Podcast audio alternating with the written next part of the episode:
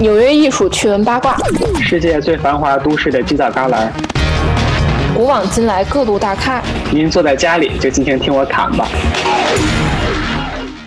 最近这个瓜呢，真的是吃的太饱了。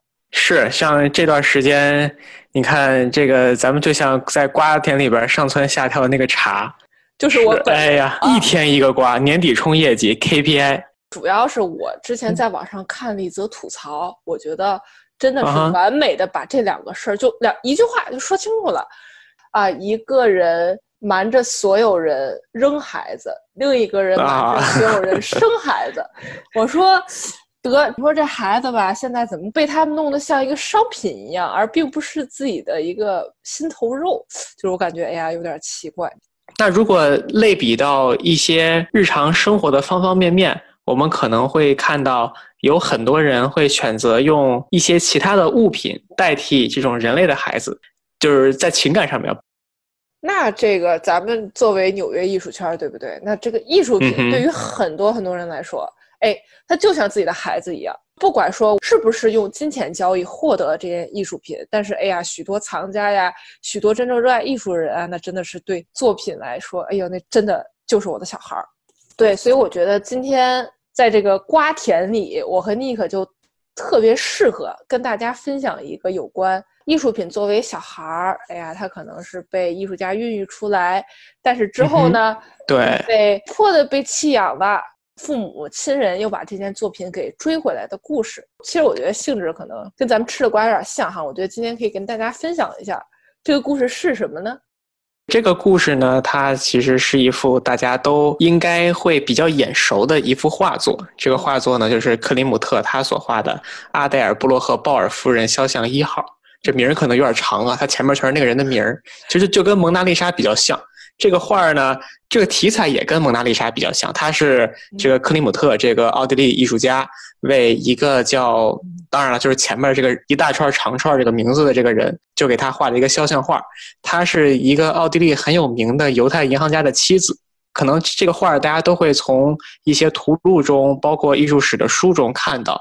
但是呢，如果想去看到这幅画儿的话，它并不是在某一个重要的博物馆里，像什么大都会博物馆呀、卢浮宫啊、东宫，而是在纽约上城区上东区的一个很小的画廊里。而这个画儿呢，从画完到入驻到博物馆里这八十年的时间，其实它命途多舛，历经坎坷，也像我们刚才所说的似的，甚至牵扯到了这个画儿的原所有者跟奥地利政府打了一个官司。对这幅作品呢，其实是古斯塔夫·克林姆特的特别重要的一件代表作。知道这个艺术家的话，一定会看过这幅画。呃，这幅画呢，刚才你可也说，它名字真的超级长。其实我们可以就简称它为“金衣女人”。为什么呢？嗯哼，这幅画呢，其实上面的内容太简单了，它就是以金色为主要的原料画了一个女人的全身哎，对，其实你远看的话，像我这种近视眼儿远看，我就看的，我的天呐，一片金色，这个太土豪了吧！离近了看的真的是细节满满，就是一看就是有钱人家的人。对这个画儿的话，它是一个正方形的。如果你从远处看的话，你就感觉它好像像一个窗户一样，里边就是一片金色的海洋，而这个海洋中呢，上面躺了一个女士。这个女士能从这个画儿中看出来，她这个面色很红润，皮肤很白皙，就一看就非常美，一看就是一个有钱人的家庭出来的小孩儿。然后身上这些绫罗绸缎、珠光宝气、锦饰璎珞全都有，非常非常的奢华。对，那其实我挺好奇的，你说这确实一看就是有钱人哈，那他到底是谁呀、他是谁家媳妇儿啊？这么有钱？对，那今天咱们就来讲一讲这幅画儿它的传奇故事。这这个画儿，我觉得他的这个经历还是很传奇的，不光是艺术家和这个画儿中所描绘的主人公很传奇，这嗯幅画儿的经历本身就很传奇。为啥呀？因为呢，这个画儿咱们可以先来聊一聊，就画中画的这个人吧。当然，我们从画的这个名字就知道，他叫阿黛尔·布洛赫鲍尔夫人。嗯那肯定就是嫁给了一个叫布洛赫鲍尔的人嘛。他本名叫阿黛尔，他其实就是奥地利银行家，叫费迪南德·布洛赫鲍尔，是一个犹太裔的很有钱的一个富商。是他媳妇儿。对，是他媳妇儿阿黛尔。她出生呢也是在奥地利，是在奥地利的首都维也纳。嗯，当然了，是当时整个欧洲最繁华的一个城市之一。对一八九九年的时候，当年她芳龄十八，你猜她遇到了谁？对她并没有遇到，大家可能都会觉得，哎，她肯定是遇到了她老公。但是呢，她并不是遇到她老公，而是遇到了未来给她画这幅画的艺术家，也就是三十岁的克里姆特。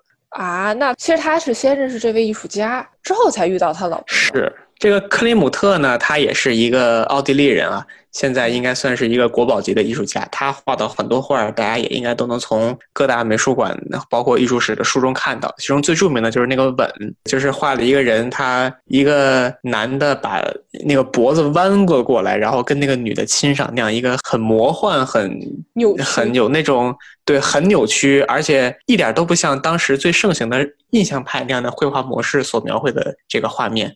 那它的特点是什么呢？就说包括克里姆特，他是什么艺术风格呀？到底是？其实他应该算是嗯受到前卫艺术的思想吧，就而他在画里边用的这种金颜色，也是受到了拜占庭时期，也就是东罗马帝国，就嗯一千多年前吧，这种用黄金马赛克元素来作画的这样的一个灵感。而且他的这些画作呢，因为它上边用了很多这些金箔来装饰，所以也很有工艺感。所以他的这些画呢，也被称为叫这种新工艺运动。的确不同于当时欧洲同时期的这些印象派。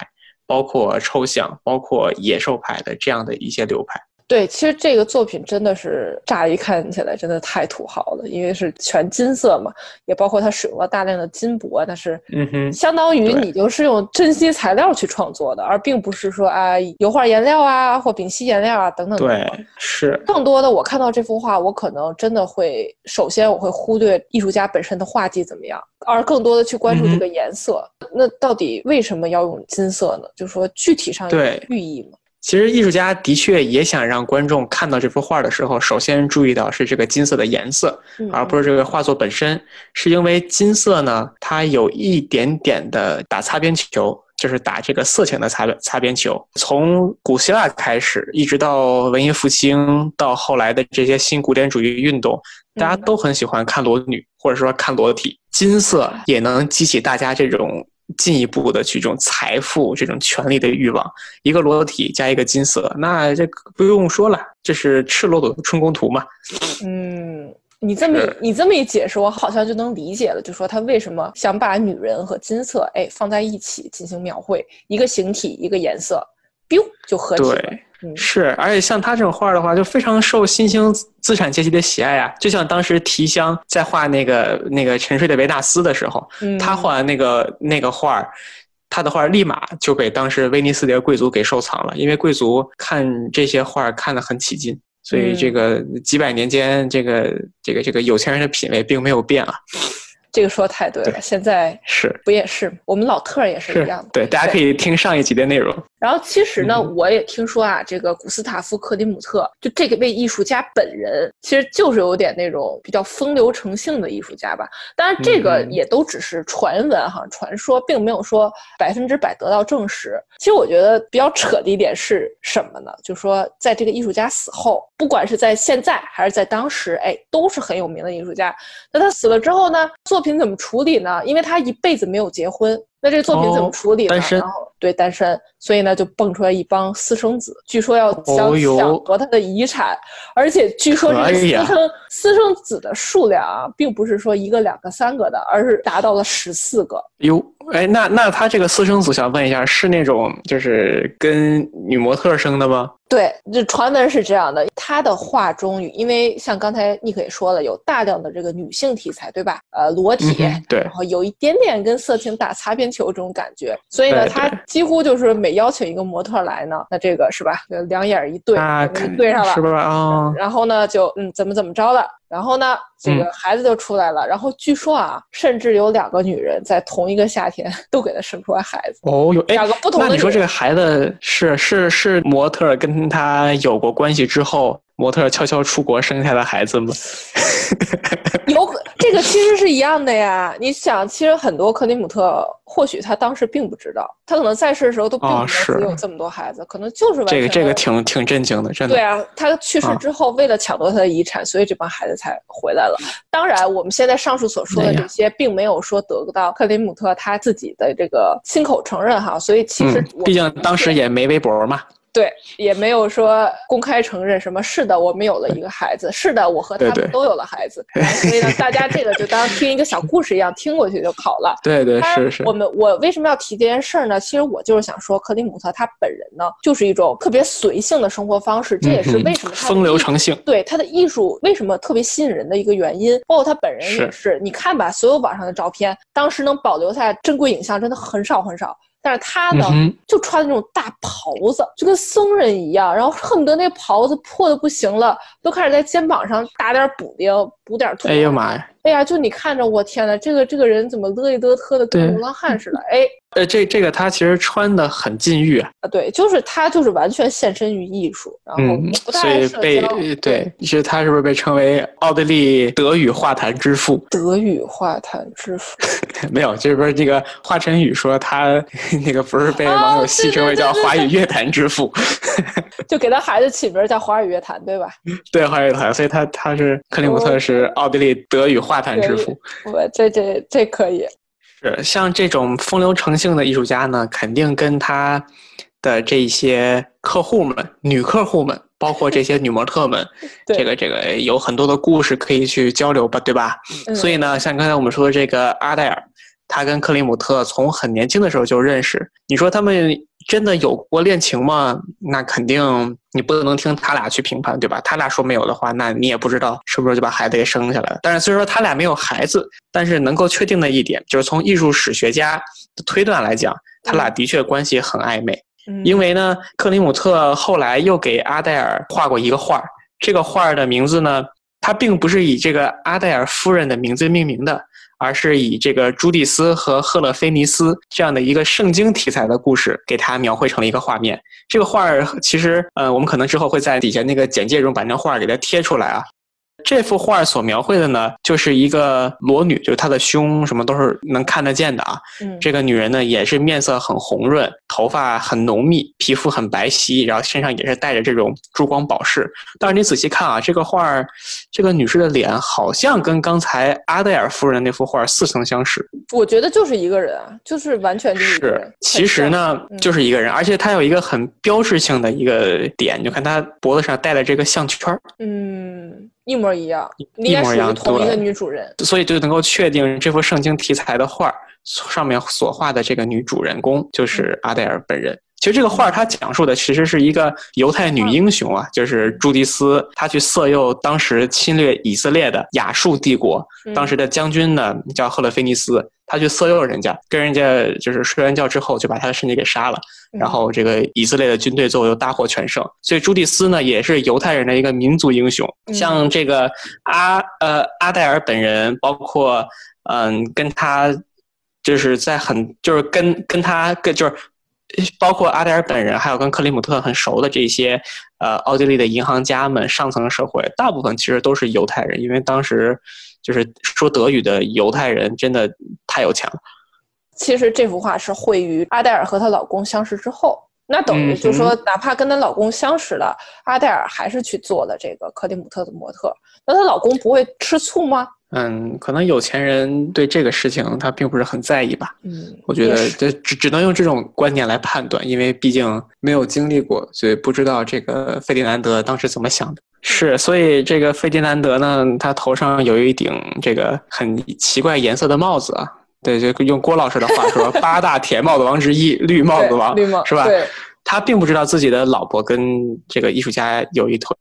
所以呢，在当时呢，克林姆特其实是整个奥地利还是小有名气的一个肖像画家。当然，对，有很对，因为刚才我们说过嘛，他画的这个画金色裸体，就所有这一些东西吧，很受当时的这些新兴贵族喜欢。只要是有钱的人，一般都会找克林姆特去定制一幅肖像画。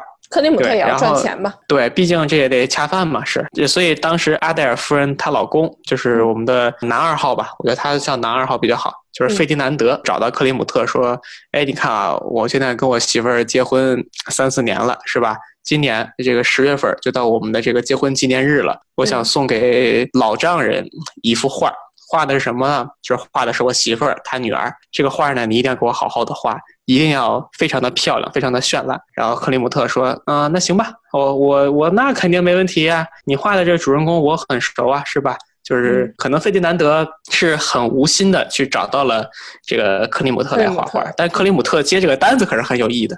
嗯，能 get 到那个点。对，所以克里姆特接了这个单之后呢，一共画了十六幅画稿。其实你像很多艺术家的话，对，就是很多艺术家他在去做这个画的时候，可能七八幅就 OK 了。像当时大卫在给那个拿破仑画拿破仑加冕的时候，嗯，稿基本上就打了几版稿，最后就把那个稿最后定了下来。但是他打了十六幅稿，为了给他的阿黛尔情人。这也太甜了吧！而且我们看他这个画框啊，这个框的话，嗯，其实也是克林姆特找到了当时很有名的一位德语系的建筑大师，叫约瑟夫霍夫曼。嗯，他其实是一个做建筑的，对于材料、对于这种造型还是很有研究的，就找他去定制了这个框，是先做的这个框，然后根据这个框的尺寸，然后往上面画的画。这个感觉哇，从头到尾就感觉哇，我我一定要对这个阿黛尔啊，绝对私人定制，私人定制，我这个艺术家还得管这个什么画框啊，嗯乱七八糟的，这个太用心了。啊，是，这就相当于你找一个大师给你提个字儿，提完之后，然后大师给你把字儿那儿一扔，说行，你自己去裱去吧。结果这艺术家给你裱完回来了。其实我觉得，如果我是费迪南德的话，我可能会被艺术家的这种诚意所打动，但是呢，往进一步想，可能会有所怀疑。但不管怎么说，的确没有怀疑。这件金女人呢，她在纽约的这个上东区的新画廊。这个新画廊呢，它就是挨着这个大都会美术馆，但是它就像一个藏在呃联排别墅里的一个两层还呃三层的这种小画廊。你说的是美术馆，好像也不是；说的是画廊吧，好像也不是，就介于画廊和美术馆之间。而且这个美术馆里啊，不让拍照。但是我觉得这点也好，为什么呀？因为现在这个社会嘛，大家都是恨不得就是打卡拍照嘛，对吧？但是呢，嗯面对这个金衣女人，我看基本上所有游客，而且很多都是年龄很大的，就是坐在前面那个板凳上，你还得侧着身子，杵着个拐棍儿，就跟那儿看。好多老头老啊太太一看就能跟那儿坐半个小时，就盯着这幅画看。所以我觉得这幅画的魅力还是你越细看它，你就越能 get 到那个这种奢华。我能感觉到啊，就是这幅画，我们一直在强调“金”这个词。对，没错，这幅画就是外表是极其奢华，及它的用的一些线条啊、一些几何图形啊，这么拼凑起来的，就觉得哇，这个女人的穿着，这个女人所在的这个背景，哇，太帅了，太华丽了。但是其实你去仔细看这个女人，她呢，你说阔太太嘛，那肯定是开心的时候大过不开心的时候，对吧？起码你这有钱，你在那个年代你不用担心你的生活，我觉得这个就是最大的一个天赐的一个福利了。而且他的手手上、脖子上全绕着那些珠宝啊，珠宝，但是你金子，对你，你虽然看他的表情，这个有精致的口红、红润的腮红，以及这个眼线啊，这个眉眉形画都特好，但是你总能看出来这个女人很忧郁，所以我就不知道这嗯个女人她为什么要这么忧郁。我觉得有可能，你说婚姻不幸福也是有可能，或者是说她因为这个艺术家在给这个画作再去临摹，或者是说再去打稿的时候，他肯定是要有模特嘛。嗯那模特的话，那肯定就是阿黛尔夫人本人。不管怎么说，嗯，阿黛尔夫人肯定在画这幅画的时候是跟克林姆特四目相对的。那是不是他还爱着这个艺术家？其实，如果咱们更客观的来讲的话，嗯没准儿阿黛尔她之所以表现得很抑郁，是因为她自己的家庭的关系。那她其实跟费迪南德的夫妻生活还是很和谐的。嗯费迪南德呢也腰缠万贯吧，在奥地利也算是绝对的上流社会。嗯那他之所以这么抑郁的话，那肯定我们也能猜得到啊，就是他自己没有孩子。呃，他也不是说怀不上孩子，而是他的孩子呢流产过。他经过了几次流产之后呢，最后也没能为这个费迪南德家族生下一儿一女。所以我想，他当时在面对克里姆特在画这幅画的时候，肯定心中对于没有孩子这种失落跟懊悔，对于克里姆特这样艺术家。这样老情人之间的这样一种感情的纠葛，对于他本身家庭可能不呃有一点点的不幸福，都能凝结在这幅画中的一丝这种忧郁和焦虑感。其实这个画呢，他当时画完之后呢，这个克里姆特并没有直接把这个画给费迪南德，而是直接去送到展览去了。直到一九一二年的时候，这幅画才重新装饰到了费迪南德的家里，然后这幅画就成为费迪南德家中一个很漂亮的一个装饰画。当然了，费迪南德跟他深爱的阿黛尔两个人，就每天在就看着这样的一个画儿，继续幸福的生活吧。嗯，直到一九一八年的时候，当时呢，咱们也知道，就跟现在这个新冠一样嘛，就是这咱新新冠期间天天提的一个字儿，就是西班牙大流感。大流感就是对标美美国政府当时做的有多么差。嗯嗯，对，因为西班牙大流感也是当时美国传染到西班牙，然后西班牙最后得流感了。就因为这个大流感，克里姆特呢就死了。那阿黛尔得肺炎挂了，新的吧？对，那肯定的呀。阿黛尔呢，就是也是自从大流感之后日渐衰弱。你说是不是？他也感染肺炎了？当时就是好了之后有后遗症，真说不准。对，但是到了一九二零年左右的时候，他的身体就极度的衰弱了。于是呢，在一九二三年的时候，阿黛尔就拖着这个衰弱的身体，就虚弱的身体，就起草了他自己的遗嘱。在遗嘱中呢，他明确的表示要把自己的收藏的这个克里姆特给他画的肖像画放在奥地利国家美术馆中去展出。其实像他这幅画的话，他叫这个阿黛尔夫人一号嘛，那肯定还有一个第二号，第二号也是费迪南德邀请克里姆特给阿黛尔夫人画的，所以他一共有两幅自己妻子的这个肖像画。嗯，据说这个阿黛尔夫人肖像二号。是被一位中国买家买走了，当时是花了二零一七年吧，花了一点五亿美元，就差不多十亿。哦哟，就私人藏家哎收藏了，因这个有点厉害。世界上就这么两幅，一幅在纽约的新画廊，一幅在这个中国的私人买家手里。对，这个不明身份的私人买家是呃这个浮想联翩呀，不知道是谁。你说他是不是看完那个《黄金女人》的电影之后买的？嘿嘿嘿，有可能。真行，有钱真好。这就是纽约，让我们和您一起盘一盘纽约艺术圈。这就是纽约，让我们和您一起盘盘纽约艺术圈。